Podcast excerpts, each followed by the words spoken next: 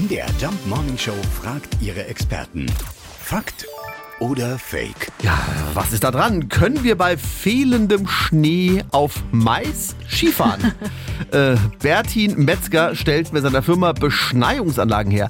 Habt ihr da wirklich Maiskanonen statt Schneekanonen? Im Naturprozess entsteht eine Schneeflocke immer um ein Staubkorn drumherum. Die Staubkorn bildet eigentlich den Nuklearisationskeim für die Schneeflocke und bildet dann seine Kristalle aus. Das hat man dann auch immer nach dem Schneefall, hat man immer eine relativ klare und saubere Luft. Und weil halt einfach der ganze Schmutz auch mit dem Schnee nach unten getragen wird. Also man kann es halt durch Zusätze im Wasser, mitunter Maisstärke oder abgetötete Eiweißbakterien, Nuklearisationskeime dem Wasser beiführen. Ja, dann kann man halt natürlich die, äh, den Gefrierpunkt etwas anheben.